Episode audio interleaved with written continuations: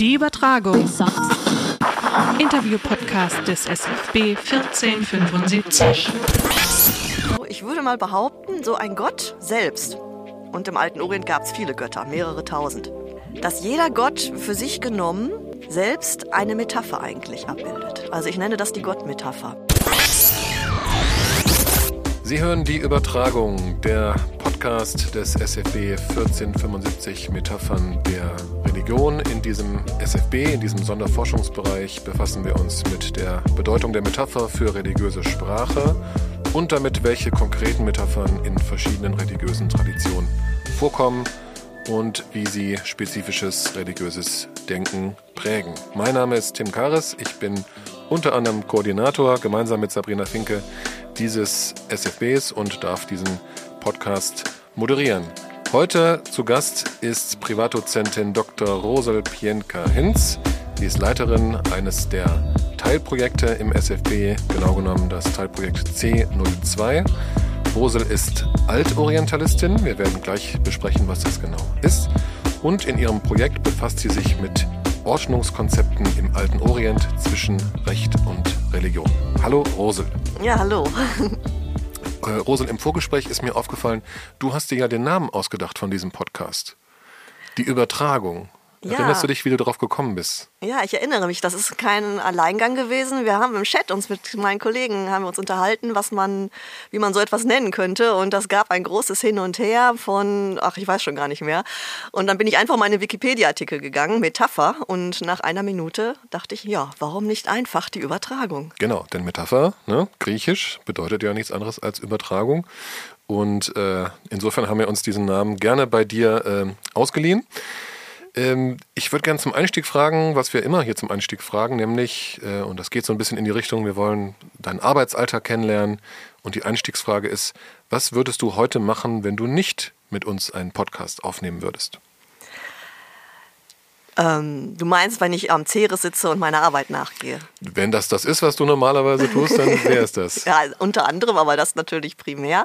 Ja, dann würde ich an meinem Schreibtisch sitzen und mich mit Keilschrifttexten beschäftigen.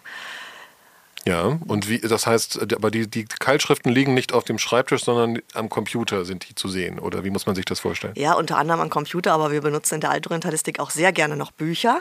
Die Sache ist halt, dass diese Keilschrifttexte in verschiedenen Museen der Welt liegen und man nicht mal eben in diese Museen fahren kann, was wir auch tun, wenn wir an einer bestimmten Stelle interessiert sind und die mal ein bisschen genauer anschauen wollen. Das nennen wir einen Text kollationieren. Aber das ist natürlich mit einem größeren Aufwand verbunden. Normalerweise schauen wir uns Fotos an oder sogenannte Kopien von den Texten. Da hat sich also jemand hingesetzt und so einen Text kopiert mit Bleistift auf ein Blatt Papier und das wird dann abgedruckt und diese Kopien kann man dann lesen. Das ist dann nicht das Original, aber das kommt dem Original am nächsten oder eben ein Foto anschauen. Ein Foto anzuschauen ist schwierig, denn diese Texte sind dreidimensional. Man muss sich das so vorstellen, dass die Menschen damals in, auf Tontafeln geschrieben haben mit so einem einem sogenannten Griffel und kleine Eindrücke hinterlassen haben. Keilförmig, darum der Name Keilschrift.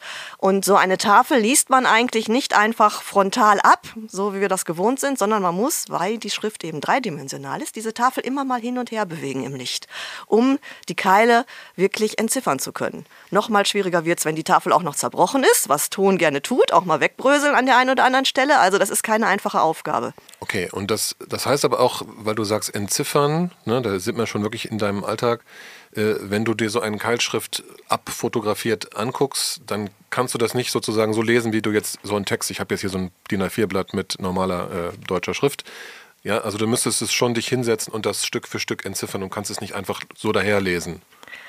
Na, das liegt natürlich an der Qualität des Assyriologen, sagen wir. Wie gut ja. man mit solchen Texten vertraut ist und ob man die Schrift mal so ne, locker runterlesen kann oder mhm. auch an der einen oder anderen Stelle, was eigentlich den meisten von uns passiert, dann auch mal in eine Zeichenliste schaut. Mhm. Ähm, wie war das nochmal? Dieses Zeichen kommt so selten vor. Da schaue ich lieber nochmal nach, was das bedeuten kann.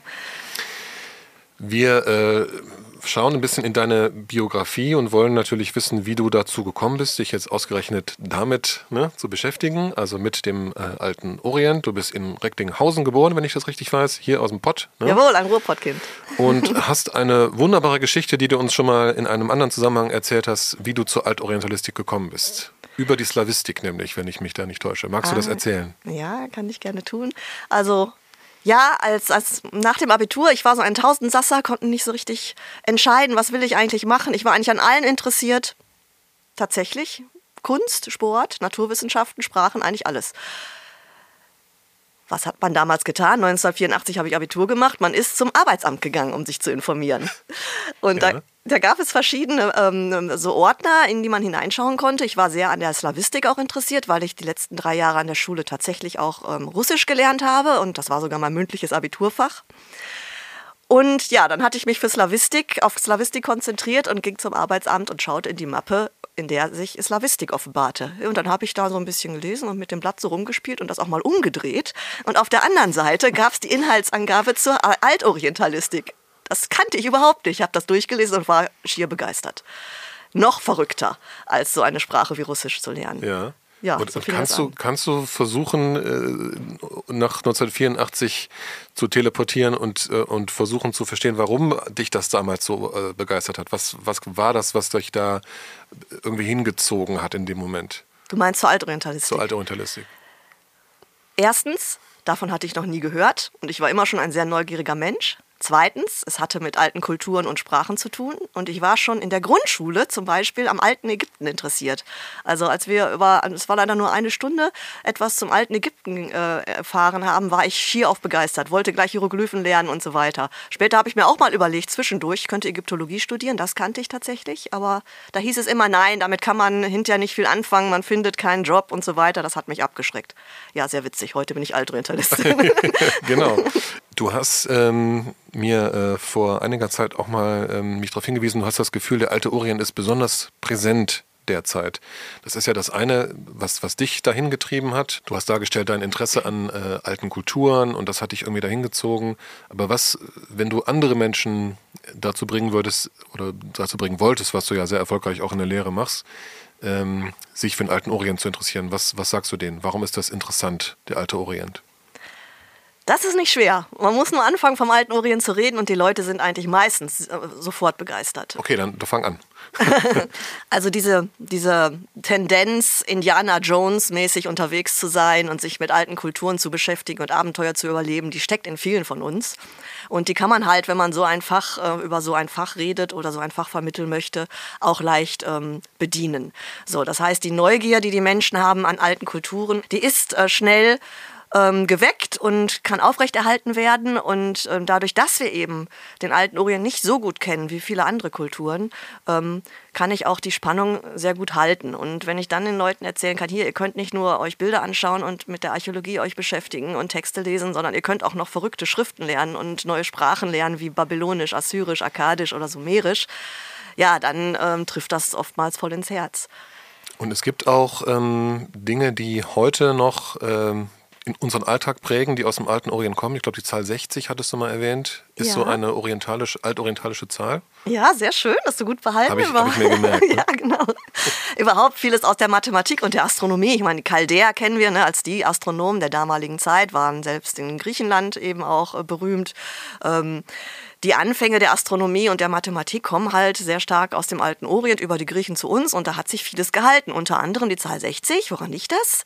Die Babylonier haben mit dem sogenannten Sexagesimalsystem gerechnet. Das heißt, die Zahl 10 und die Zahl 60 waren Grundzahlen. So, und unsere Einteilung der Minute in 60 Sekunden und der Stunde in 60 Minuten oder auch des Kreises in 360 Grad, das kommt alles aus dem alten Orient und hat sich über die Wissenschaft dann bis heute gehalten. Das heißt, jedes Mal, wenn wir auf eine altmodische Uhr schauen, ähm, sind wir eigentlich ein Stück weit beim alten Orient. Das heißt, wenn wir hier eine Stunde Podcast machen, hat das unmittelbar was mit dem alten Orient zu tun, mehr oder weniger. Also, dass es 60 Minuten sind, jedenfalls. Ja, zum Beispiel. Der äh, alte Orient, also jedenfalls, wenn ich mir so äh, in meiner Freizeit äh, aus rein beruflichen Zwecken irgendwelche Superheldenfilme angucke, dann stelle ich fest, dass der alte Orient auch da präsent ist. Äh, irgendwie diese äh, eine Gilgamesch-Figur, die plötzlich zwischen anderen Superhelden in diesem Marvel-Universum auftaucht. Äh, nimmst du das wahr? Guckst du dir das an? Und, und wie guckst du dir das an? Kritisch, dass du sagst, wie ist denn das da dargestellt? Das ist ja völliger Quatsch. Oder eher locker, eher offen? Also ich nehme das durchaus wahr, unter anderem alleine schon, weil die Studierenden das an mich herantragen. Also die kommen dann an und sagen, hier, der und der Film, hast du den gesehen? Oftmals habe ich nicht sofort die Zeit dafür. In Corona-Zeiten bin ich dann auch weniger ins Kino gegangen, das kommt noch dazu. Aber ähm, durchaus, wenn ich die Zeit finde und die Möglichkeit habe, schaue ich mir solche Filme an. Aber dann ähm, bin ich eine Altorientalistin mit einem zwinkernden Auge. Also wenn ich da ganz ernsthaft rangehen würde, dann ähm, wäre es, glaube ich, ähm, da würde ich mir keinen Gefallen tun.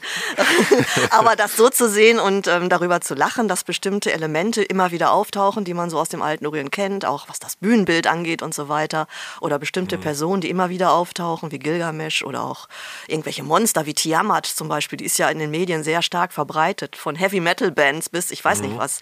Ähm, das finde ich schon sehr interessant. Ich überlege sogar mal, äh, ob ich nicht mal ein Seminar dazu mache, wie der alte oh. Orient in äh, den neuen Medien rezipiert wird. Das ist oh, mittlerweile, glaube ich, eine gute Sache. Das halte ich für eine sehr gute Idee. Das wird, glaube ich, die Studis äh, durchaus in Scharen, also ohnehin äh, gehen sie sehr viel zu dir, ne? aber ähm, wenn es auch noch um, um äh, das Marvel-Universum nebenbei gehen würde, wäre es wahrscheinlich umso äh, attraktiver. Ähm, wir haben auch mal über den Film gesprochen, ich weiß nicht, ob du den schon gesehen hast. Äh, ich bin dein Mensch mit der äh, Marin Eggert, äh, in, also nicht zu verwechseln mit Marion Eggert, die bei uns im SFB als Koreanistin tätig ist, sondern Marin Eggert ähm, bekannte deutsche Schauspielerin. Und da geht es darum, den haben vielleicht nicht so viele gesehen oder nicht unbedingt jetzt ein Bild im Kopf, wie das bei dem ähm, bei diesen Superheldenfilmen der Fall ist. Also ähm, die, die Story ist sozusagen, es gibt künstliche Intelligenzen in Menschenform, die ja, so also quasi Roboter, die aber genauso aussehen und sprechen können wie Menschen, die eben nur äh, künstlich erzeugt sind. Und die sollen jetzt gewissermaßen erprobt werden. Ne, es gibt so einen, so einen Testlauf, wie man sich das Leben eben auch in einer letztendlich einer Liebesbeziehung zwischen einem Menschen und einer KI, wie das funktioniert. Und diejenige, die das ausprobiert, aus welchen Gründen auch immer, ist eine Altorientalistin.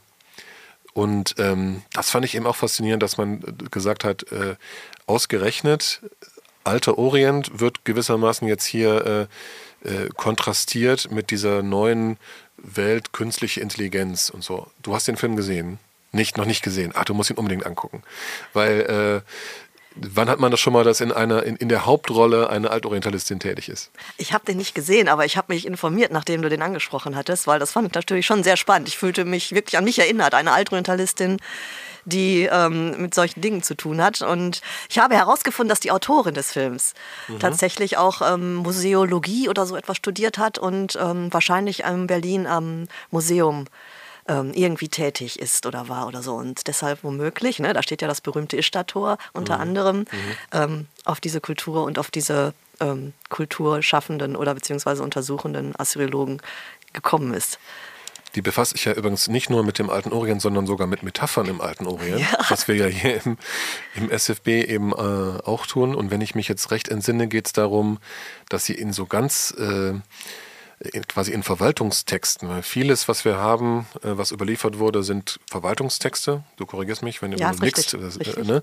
mhm. ähm, die eben, kann man sich vorstellen, nicht so wahnsinnig metaphernhaltig sind, ne, normalerweise, aber sie versucht halt nachzuweisen, in dieser Fiktion jetzt der Geschichte, dass auch diese Verwaltungstexte schon Metaphern enthalten und dementsprechend irgendwie in besonderer Weise von Menschlichkeit zeugen. Das ist, glaube ich, der Gedanke und, und der das kontrastiert mit dieser künstlichen Intelligenz, ja, die eben alles nachahmen kann, was Menschen tun, aber am Ende fehlt sozusagen vielleicht so das Kreative. Ich glaube, das ist der Gedanke dahinter. Mhm. Und fand ich faszinierend, dass, dass, dass, dass, äh, dass die diese Wahl getroffen haben in diesem Film. Mal abgesehen davon, dass äh, natürlich auch der Arbeitsalltag einer Altorientalistin da gezeigt wird. Die hat ein junges, smartes Team von fünf, sechs Doktoranden und Doktorandinnen irgendwie. Das ist jetzt vielleicht auch nicht unbedingt der Regelfall im alten, in der Altorientalistik. Ähm, aber was die ja tun, und das wäre jetzt meine nächste Frage, die versuchen äh, herauszufinden, Dinge, die vor, ja letztendlich vor mehreren tausend Jahren passiert sind, in einer weit entfernten Region. Wie funktioniert das eigentlich? Wenn man bei Wikipedia das aufruft, sieht man so quasi so 27 Dynastien hintereinander geschrieben und man weiß offenbar relativ genau, wie die Dinge aufeinander gefolgt sind. Wie, wie funktioniert das? Also du zielst jetzt auf die Geschichte tatsächlich ab, auf den historischen Ablauf? Ja. Ähm, naja gut, wir haben ungefähr eine Million Texte. Okay, ja. Das ist schon mal ne, schon durchaus umfassend und aus eigentlich allen Textgenres, die man sich heute noch so vorstellen kann. Also sei das vom ganz normalen Brief über Urkunden, wie du gerade sagtest, mythische Texte, literarische Texte, Chroniken, also alles Mögliche. Sag mir irgendein Textgenre ähm, und ich würde einen Text dazu finden aus dem alten Orient. Hip-Hop. es gibt auch Texte, die sich mit Musik beschäftigen. Okay. Also es wurden durchaus auch Melodien äh, verschriftlicht in Keilschrift. Das ist etwas, was ich übrigens nicht lesen kann, aber ich habe Kollegen, die sich mit so etwas beschäftigen. Ähm, also auch das haben wir.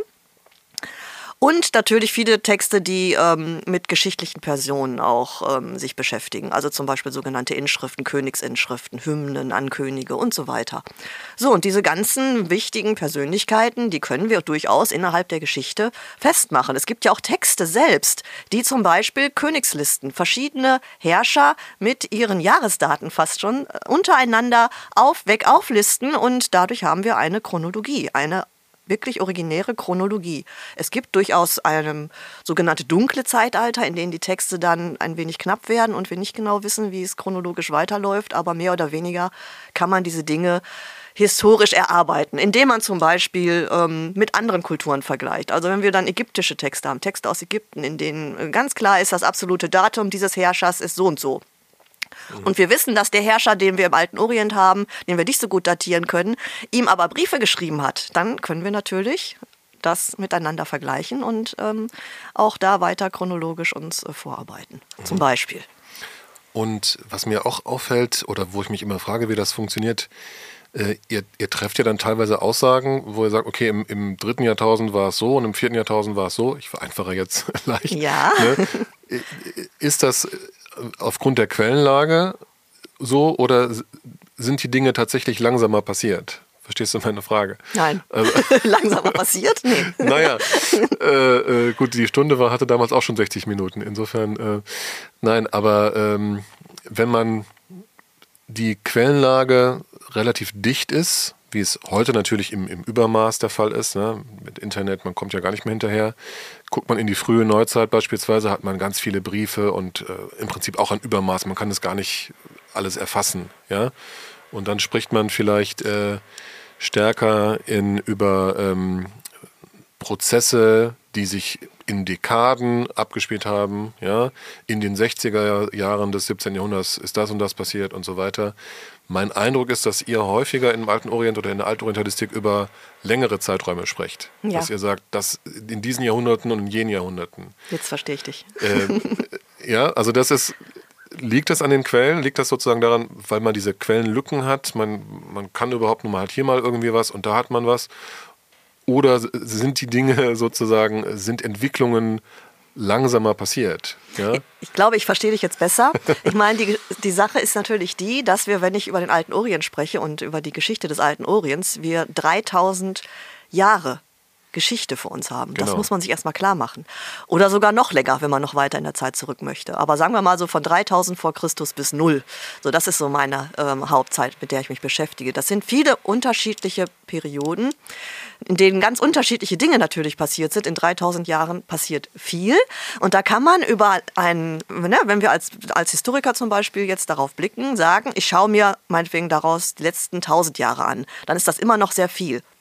So, dann spreche ich mir sozusagen so von einem Longue Durée auch. Ja, ich schaue mir einen langen Zeitraum an, über den ich Aussagen machen möchte. Bestimmte Dinge haben sich in dieser Zeit gar nicht verändert. Das ist dann natürlich auffällig und andere Dinge haben sich verändert. Ich kann aber natürlich ganz genauso gut auf einen bestimmten Zeitpunkt schauen und mir zum Beispiel nur den Lebensbereich des Königs Hammurabi anschauen.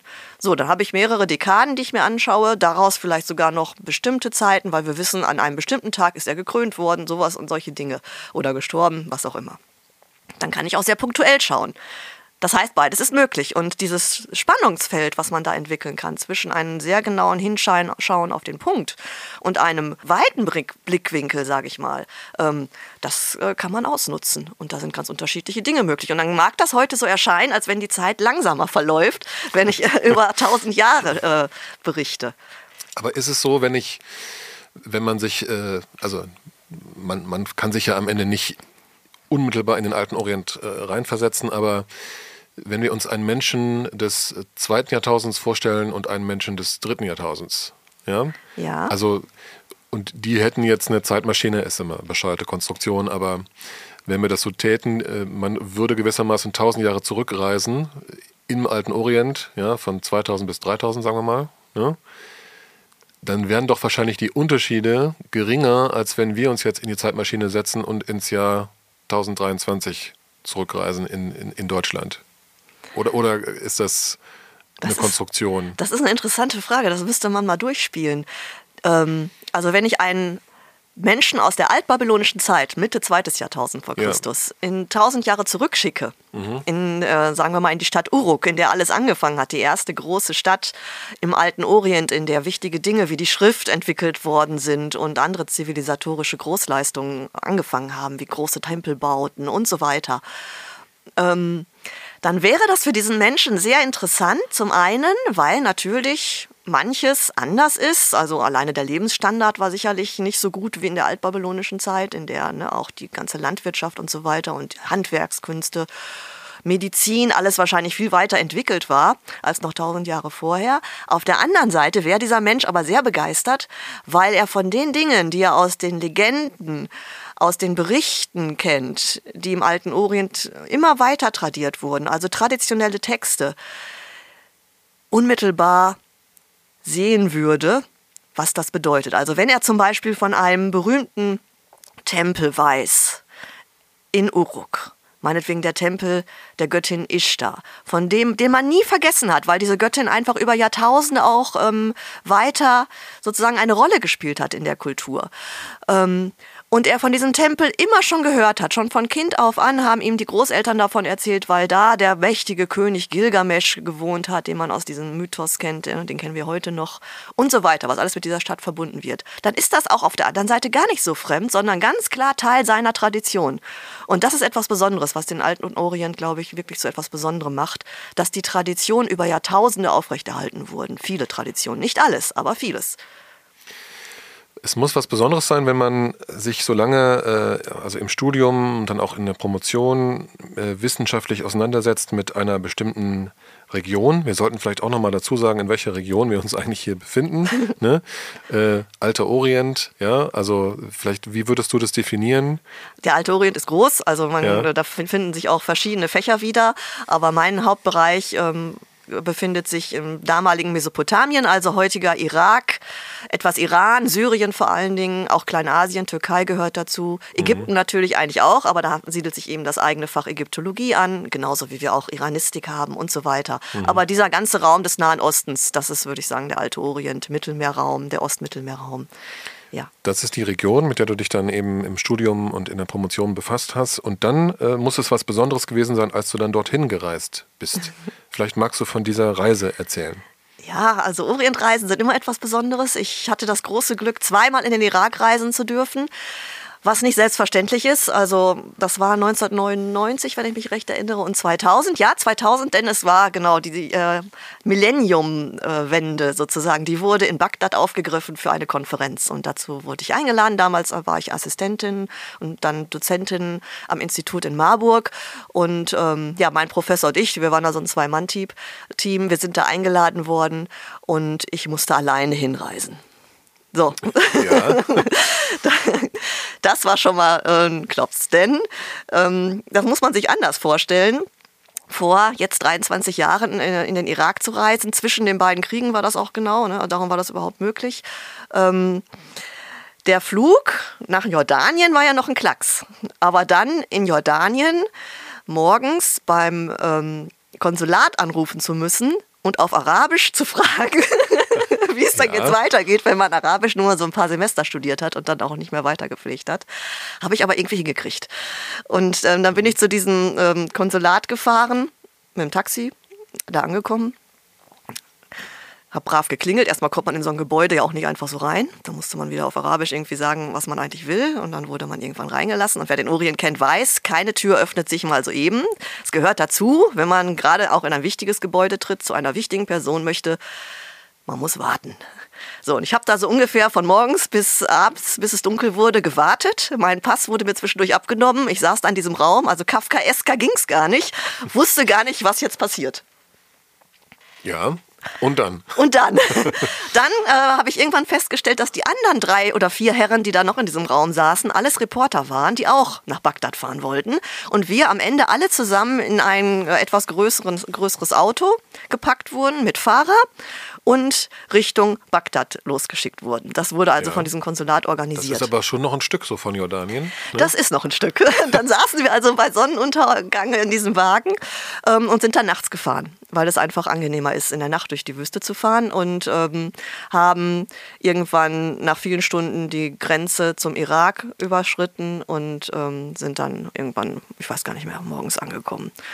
Das war sehr aufregend. Ja. Unter anderem, weil diese vielen Reporter, mit denen ich mich eigentlich ganz gut verstanden habe, irgendwie haben wir uns da so in verschiedenen Sprachen das gerade gebrochen, ähm, die haben mich so in ihre, auf ihre, in ihre Fit, äh, unter ihre Fittiche genommen. Ich fühlte mich eigentlich ganz wohl. Ich hatte auch überhaupt keine Angst oder so es durch die Wüste zu fahren. Ähm, brenzlig wurde es dann aber irgendwann gegen Morgen, weil diese Herren nach und nach äh, die eine oder andere Flasche Raki geleert hatten und immer redseliger und ähm, freundlicher wurden, sagen wir mal so. Also ich war dann froh, dass ich morgens dann auch angekommen war. Und dann warst du auf dieser Konferenz. Ja, Ja. und hast aber danach noch sicherlich auch noch ein wenig äh, die Region oder zumindest die Stadt dir angeschaut. Ja, auf jeden Fall. Wir, das war ein großes Glück. Es wurden Exkursionen organisiert. Also ich bin in diesen beiden Jahren, ich kriege es jetzt nicht mehr ganz auseinander, wann, wann, aber ich habe mir Uruk angesehen, diese ne, Stadt, die erste Stadt des alten Orients, äh, die Heimat des großen Gilgamesch. Wir sind auch in den Norden gefahren. Ich habe Assur gesehen, also in die assyrische Hauptstadt sind wir gefahren, nach Babylon sowieso. Ich habe also dieses Loch gesehen. Es ist eigentlich nur noch ein Loch, in dem der Turm zu Babel mal gestanden hat. Äh, und ähm, einige andere Dinge. Akakuf, da konnte man sich noch eine, ähm, eine von diesen berühmten Stufentürmen, diese Zikurate, anschauen. Da war noch, hatte ich sogar Geburtstag. Äh, ich glaube, ein 35. war das dann. Habe auf dieser Ja. Meinen Geburtstag gefeiert. Dann äh, war ja nicht so viel zu kriegen und zu holen in diesem Land Irak. Das war ja immer noch von Kriegen ausgezehrt. Aber ich, ich erinnere mich, so eine große Schüssel mit besonders guten Datteln, kandierten Datteln gekauft und Kredenz. Das war mein Geburtstagskuchen. Ja. Oben auf dieser Zikurat standen wir und schauten äh, sozusagen auf diesen altorientalischen Ort. Das war schon der Wahnsinn. Okay. Hattest du denn im Vorfeld, also ich könnte mir vorstellen, man könnte äh, auch, wenn man sich jetzt äh, viele Jahre damit befasst hat und dann endlich dort hinfährt, dass man auch ein bisschen Angst hat, ob das einen am Ende vielleicht enttäuscht oder so? Also dass du gedacht hast, nicht, dass ich nach Uruk fahre und finde das da total blöd. War das ein Gedanke? So nicht. Ich, wie gesagt, bin ja ein begeisterungsfähiger Mensch. Ich freue mich über alles, was ich so sehe und erfahren darf. Tatsächlich war ich enttäuscht von der Stadt Bagdad erst, als wir da äh, so rumfuhren. Das ist keine schöne Stadt. Das habe ich mir anders vorgestellt. Hm, Das liegt unter anderem daran, dass die Menschen heute sich für die alten Ruinen, für diese alten Häuser, es sind ja auch 100 Jahre alte Häuser, können ja auch interessant sein, sich dafür schämen. Also die werden abgerissen oder versteckt. Man soll da gar nicht hinschauen. Das ist wie hier in Bochum teilweise. Speziell in den 60er Jahren hat man das hier viel gemacht. Ja, also den Reiz der Stadt, den muss man erst entdecken. Und dann haben wir auch, wir sind eingeladen worden, also zu ähm, kleinen Empfängen in berühmten Madrasas, also in so, in so einer Schule oder haben alte Moscheen besichtigt und ähm, bin mit einem netten Kollegen, der sich sehr gut auskennt ähm, im alten Orient, der hat mich an die Hand genommen, Engländer, und mir die Stadt gezeigt. Das waren schon tolle äh, Dinge, die ich da erlebt habe. Aber Bagdad selbst ist jetzt noch nicht die schönste Stadt. Ist nicht die schönste Stadt, nein. Ähm, hast du denn ähm, oder kannst du was sagen zum ähm, Stand der Dinge, was die historischen Städten angeht? Du hast es angesprochen, verschiedene Kriege, dann ja auch noch der islamische Staat, der dann äh, in den letzten Jahrzehnten dort sein Unwesen getrieben hat. Wie ist der Stand, was die historischen Städten angeht? Zerstörungszustand? Ja, das ist sehr traurig. Das ist schon länger so. Also schon seit Jahrzehnten ähm, haben die Menschen, was man ihnen nicht verübeln kann, gegraben und gegraben, um eben Raubkünste verkaufen zu können, um irgendwie in diesen schlechten Zeiten überleben zu können. Das kann ich noch nachvollziehen, was natürlich nicht gut ist, weil diese ganzen Grabungsschichten zerstört werden dadurch. Selbst wenn wir heute wieder hin können und die Möglichkeiten bestehen, dass man wieder graben kann, ist so viel zerstört, unwiederbringlich, das lässt sich einfach, ne, ein Archäologe kriegt, das ist der reinste Horror. Also die Schichten sind einfach nur das muss man sich vorstellen, wie so eine Kraterlandschaft auf dem Mond. So sieht das aus. Also es ist wirklich schrecklich. Ähm, dennoch sind wir froh, dass wir wieder hin können, zum Beispiel nach Kurdistan. Da finden jetzt viele Grabungen seit Jahrzehnten schon wieder statt oder jetzt auch wieder im Süden vom Irak. Und es werden auch tolle Dinge entdeckt gerade. Ähm, aber ähm, vieles ist ja für immer verloren. Und ähm, weil wir gerade drüber sprachen. Ich habe damals auch Ninive besichtigen dürfen, Nimrud. Ähm, das ist ja genau der Ort, in dem diese großen Tür, ähm, diese, diese riesigen Kolosse, die an den Türen stehen, sogenannte Genien, ne? solche Stierwesen mit Menschenkopf und Flügeln, vielleicht erinnerst du dich, das hat man dann im Fernsehen gesehen, die sind ja gesprengt ja. worden vom IS. Also das ist natürlich eine Katastrophe, da habe ich mhm. geheult, als ich das mhm. gesehen habe. Ja. Du sprichst die Tiere gerade an, das kann man ja ausführlich nachschauen in äh, unserem sehr schönen YouTube-Film, den wir gemacht haben. Mhm. Ja, gerne mal auf dem Ceres YouTube-Kanal, äh, wo wir mit Rosel im äh, Zoo waren. Äh, und äh, du hast anhand der Tiere dort ein bisschen erst was erzählt über den äh, alten Orient und das Verhältnis zu Tieren. Das müssen wir deswegen hier jetzt nicht, nicht ganz so ausführlich machen, aber vielleicht kannst du sagen, ähm, ist das was, was sozusagen von dir kam, wo du gesagt hast, ich ich schaue mir diese alten Quellen an und nehme insbesondere wahr, was es mit Tieren auf sich hat, oder ist das gewissermaßen umgekehrt gewesen? Du schaust auf die Quellen und die Tiere springen dich gewissermaßen an. Beides. Beides. Also einerseits bin ich, war ich immer schon, wie gesagt, an vielen interessiert, aber auch an Tieren. Also ich glaube, mein erster LK damals an der Schule sollte Biologie sein, habe dann abgewählt über Kunst und äh, irgendwie ging es immer hin und her. Also Tiere haben mich schon immer begeistert. Auf der anderen Seite spielen Tiere im Alten Orient eine Riesenrolle in diesen ganzen alten Kulturen, denke ich, weil es sind einfach besondere Lebewesen, mit denen wir Menschen uns den Lebensbereich teilen und die haben nun mal Fähigkeiten, die wir als Menschen nicht haben und das fasziniert gerne mal auf YouTube, wie gesagt, diesen Film nochmal anschauen. Ähm, dann kommen wir jetzt nochmal zu unserem SFB. ähm, der SFB, der ja hier unser gewissermaßen unser Host ist bei der ganzen Geschichte, ist ein Sonderforschungsbereich. Ja, das ist ein Förderformat von der DFG, Deutsche Forschungsgemeinschaft. Ne, da muss man sich bewerben, muss man einen langen 400 Seiten Antrag schreiben und der DFG und den Gutachterinnen und Gutachtern ähm, vermitteln, dass wir gerne äh, ein bisschen Geld hätten, um Leute zu bezahlen, die dann äh, in einem Zeitraum von vier Jahren mit Möglichkeit auf Verlängerung, acht Jahre, zwölf Jahre, dann eben zu einem bestimmten Thema arbeiten. Und bei uns ist das Thema Religion und Metapher. Was mich interessiert, was ich auch äh, Knut gefragt habe in unserem ersten Podcast und auch die weiteren Gäste hier fragen werden, nämlich was du gedacht hast, als du zum ersten Mal von der Idee gehört hast, dich in einem SFB mit Religion und Metapher zu beschäftigen. Wer jetzt zugehört hat, weiß, ich war begeistert. da ich mich immer sehr schnell begeistern kann und Metaphorik natürlich etwas ist, mit dem jeder, egal aus welchem Fach er eigentlich kommt, äh, etwas anfangen kann. Ich würde sogar behaupten, auch Naturwissenschaftler. Aber natürlich, Metaphern ähm, ist ein super Thema. Ich bin schon lange an der, an der Tierwelt interessiert und das sind nochmal wichtige Metaphern auch im alten Orient, die über Tiere transportiert werden. Ähm, ja, passte. Warst du dabei? Sehr ja. schön. Was sind denn typische Metaphern, wenn wir jetzt, ähm, also bevor wir dann zu deinem speziellen Thema kommen, ähm, du hast schon gesagt, Tiermetaphern sind, sind häufig anzutreffen im alten Orient. Was gibt es äh, außerdem noch, wenn von den Göttern gesprochen wird? Wie werden die sozusagen metaphorisch uns näher gebracht? Ja, das ist keine leichte Frage. Ähm, da habe ich auch spezielle Ansichten zu. Ich würde mal behaupten, so ein Gott selbst und im alten Orient gab es viele Götter, mehrere tausend. Dass jeder Gott für sich genommen selbst eine Metapher eigentlich abbildet. Also ich mhm. nenne das die Gottmetapher. Mhm. Also nehmen wir zum Beispiel ähm, den Sonnengott, dann jetzt wird es wirklich kompliziert. Was ja. ist ein Gott im alten Orient? Dann ähm, muss man sich klar machen, oder da kann man lange drüber äh, streiten und das tun wir auch. Was ist das eigentlich? Was ist eigentlich ein Gott? Ein altorientalischer Gott, insbesondere nun mal ja. jetzt der Sonnengott. Ist das tatsächlich ein Wesen, ein transzendentes Wesen oder ein wie auch immer geartetes Wesen, das Fähigkeiten besitzt, die wir Menschen nicht haben und deshalb, was wir als Gott bezeichnet, zu einem Gottwesen aufsteigt, nennen wir es Gott. Man könnte es auch ganz anders nennen, also etwas, was nicht Mensch ist und mehr Kräfte hat. Oder ist es ein Kommunikationspartner, den ich mir ersinne, um in Kontakt treten zu können mit Kräften, die vielleicht außerhalb meines Erfahrungsbereichs agieren, an die ich aber heran möchte. Jetzt komme ich schon in Richtung Transzendenz, mhm. Immanenz, Transzendenzdenken, was wir ja hier sehr stark am Ceres äh, bearbeiten. Also gehe ich als Mensch, der in dieser Welt lebt, mit diesem Erfahrungshorizont, mit den Ungereimtheiten des Lebens, mit den Schwierigkeiten des Lebens und so weiter in einer Art und Weise um, dass ich kommunikativ mir Hilfe suche bei Wesen, die mehr wissen können mhm. als ich und von denen ich Hilfe erwarten kann. Ist das ein Gott, also ein Kommunikationspartner, mit dem ich reden kann und der mir helfen kann?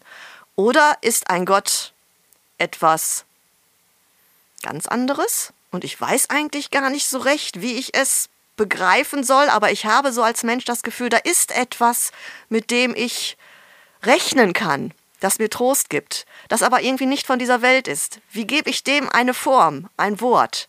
So, und jetzt komme ich Richtung Metaphorik. Mhm. Ja. Weil das ist das, wie ich so den altorientalischen Gott, nehme ich mal den Sonnengott heraus, verstehe. Es ist die Gottmetapher, die Sonnengottmetapher, die viele verschiedene Aspekte in diesem Komplex zusammennimmt, um den Menschen ein Gegenüber zu geben, ein Wesen, das ihm helfen kann. So, das ist der Anfang. Vielleicht Ja. Kannst das, du mir folgen? Ich, ich glaube, ja. Also was, was ich mich frage, ist, ob das äh, in so eine Richtung geht, ähm, Gott oder eine Gottheit als irgendwie physisch vorgestelltes Wesen, wie du einen halt anfangs gesagt hast, ja, der so nach dem Motto, also wenn man so an den christlich-jüdisch-muslimischen Gott denkt, der mitunter imaginiert wird als irgendwie, der wohnt da im Himmel auf einer Wolke und so, also so jetzt sehr karikaturmäßig dargestellt. Aber er ist irgendwie wird tendenziell physisch äh, ne, imaginiert und insbesondere im Christentum natürlich dann auch Fleisch geworden, ja, also wo ja die Metapher gewissermaßen in, in das Menschliche übergeht, ja, und ähm, ähm, das ist sozusagen die eine Variante, sehr stark auf das Fleischliche bezogen. Und die andere ist aber, so verstehe ich dich jetzt, eine Instanz, eine, eine, eine Einheit, die gewissermaßen funktioniert, logisch funktioniert, als Denkfigur funktioniert, unabhängig davon, ob man, ob man da ein, ein sozusagen eine, ein physisches Wesen äh, dafür voraussetzen muss. Ist es so ungefähr? Ja, genau. Ja. Also ich habe gerade von dem Bedürfnis gesprochen der Menschen. Ne, nach etwas Transzendenten, nenne ich es mal so, das eben äh, Hilfestellung leisten kann. Wie das dann ähm, in eine Form gegossen wird, das ist dann eben kulturspezifisch abhängig. Kulturspezifisch so.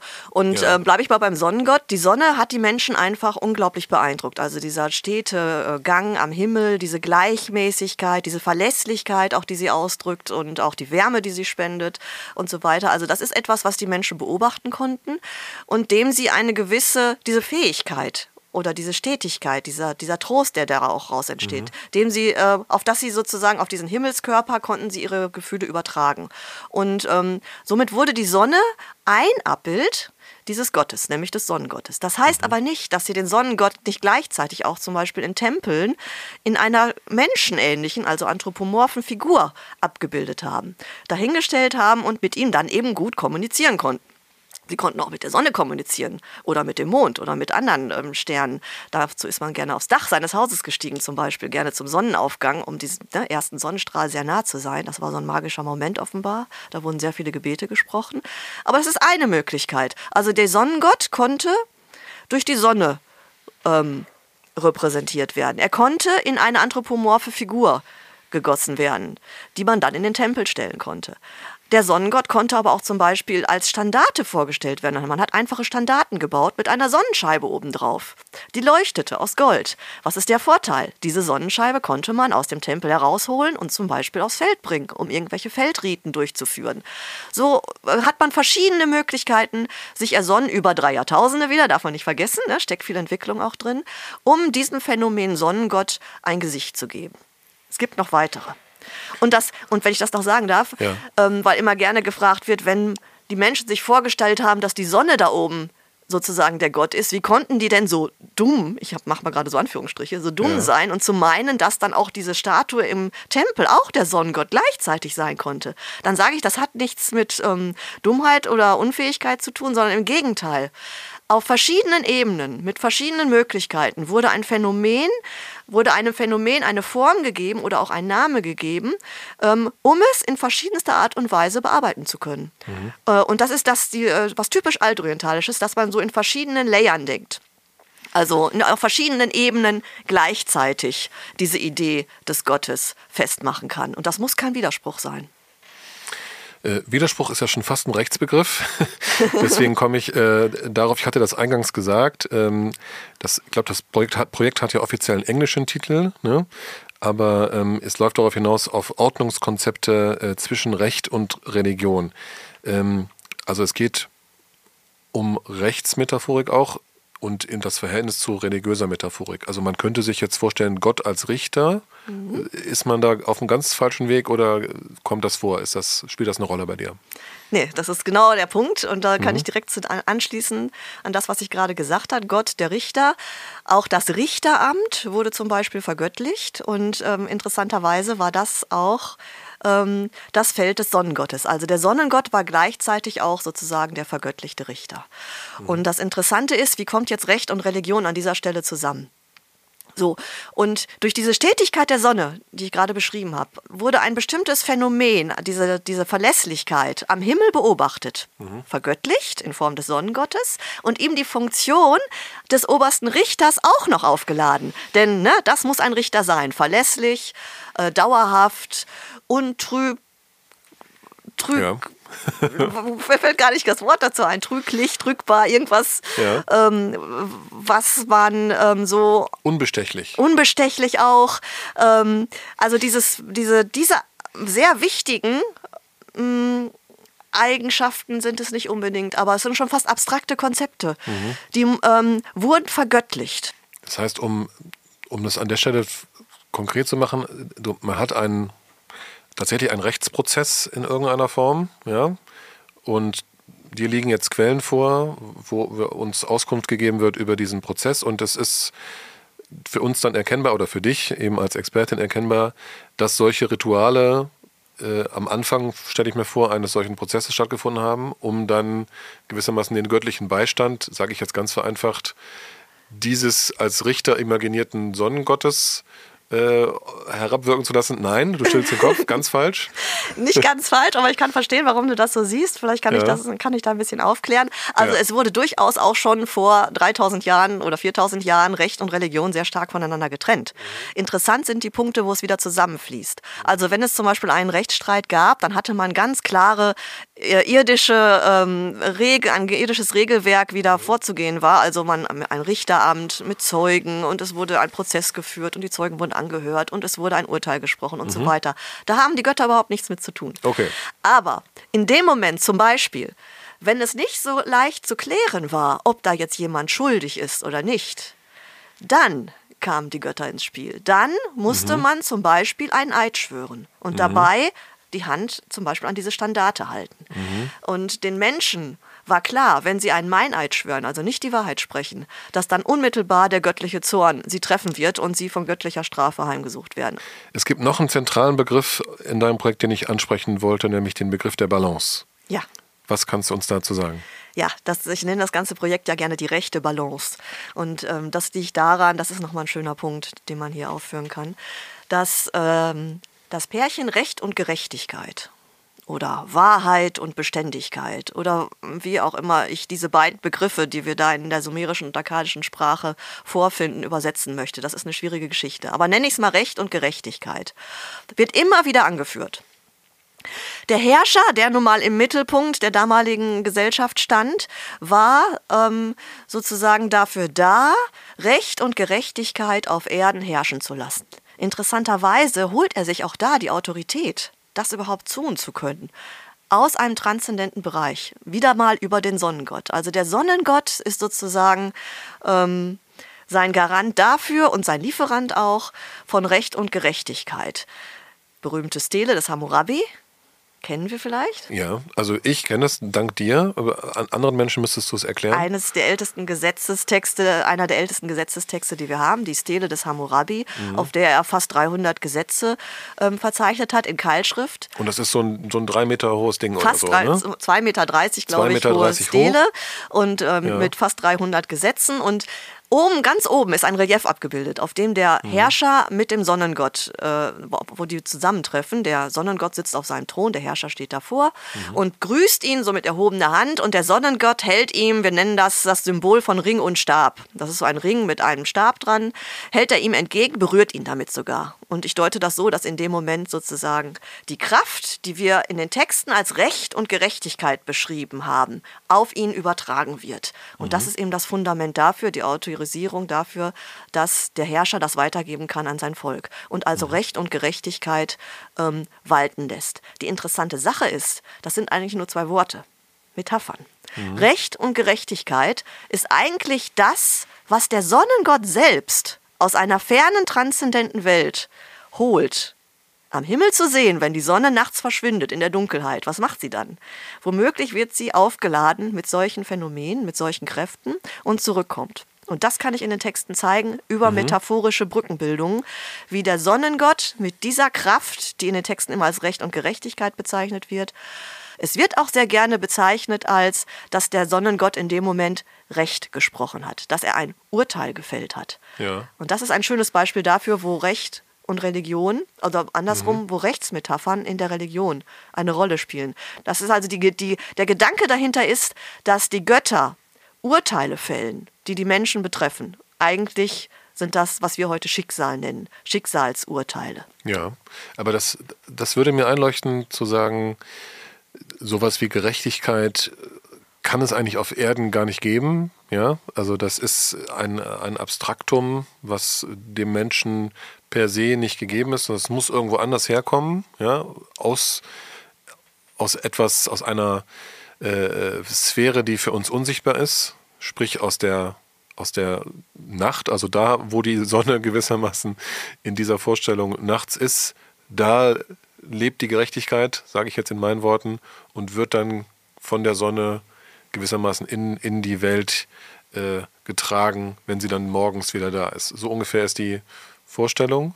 Ja, Ja, Halb? ja, doch, nee, das ist schon Ja, richtig. Die ungefähr so. Vorstellung ist die, dass ähm, die Sonne ein dankbares Beispiel dafür ist, den, also Mhm. den Menschen hilft, über ihren Horizont hinauszuschauen. Mhm. Und ähm, irgendwas, man geht davon aus, dass da etwas passiert. In einem Bereich, den der Mensch nicht einsehen kann. Und das hat man ja dann weitergesponnen. Also die Idee, der Gedanke dahinter ist, dass, weil wir auch von der Harmonie sprechen wollten, von der Balance, dass man sich vorgestellt hat, wenn der Kosmos in der richtigen Balance steht, also wenn alles in Harmonie miteinander ähm, agiert, dann ist auch auf Erden alles in Ordnung. Oder andersherum, es gibt so ein Wechselspiel. Man hat sich vorgestellt, das kommt aus den Texten übrigens selbst, da heißt es immer wie unten, so oben. Den Kosmos als Abbild der Erde. Und ähm, wenn beide Bereiche, sowohl Kosmos, also eigentlich der Bereich, der, in dem die Götter agieren, als auch wie auch der irdische Bereich in einem harmonischen Miteinander stehen, dann ist das große Ganze perfekt.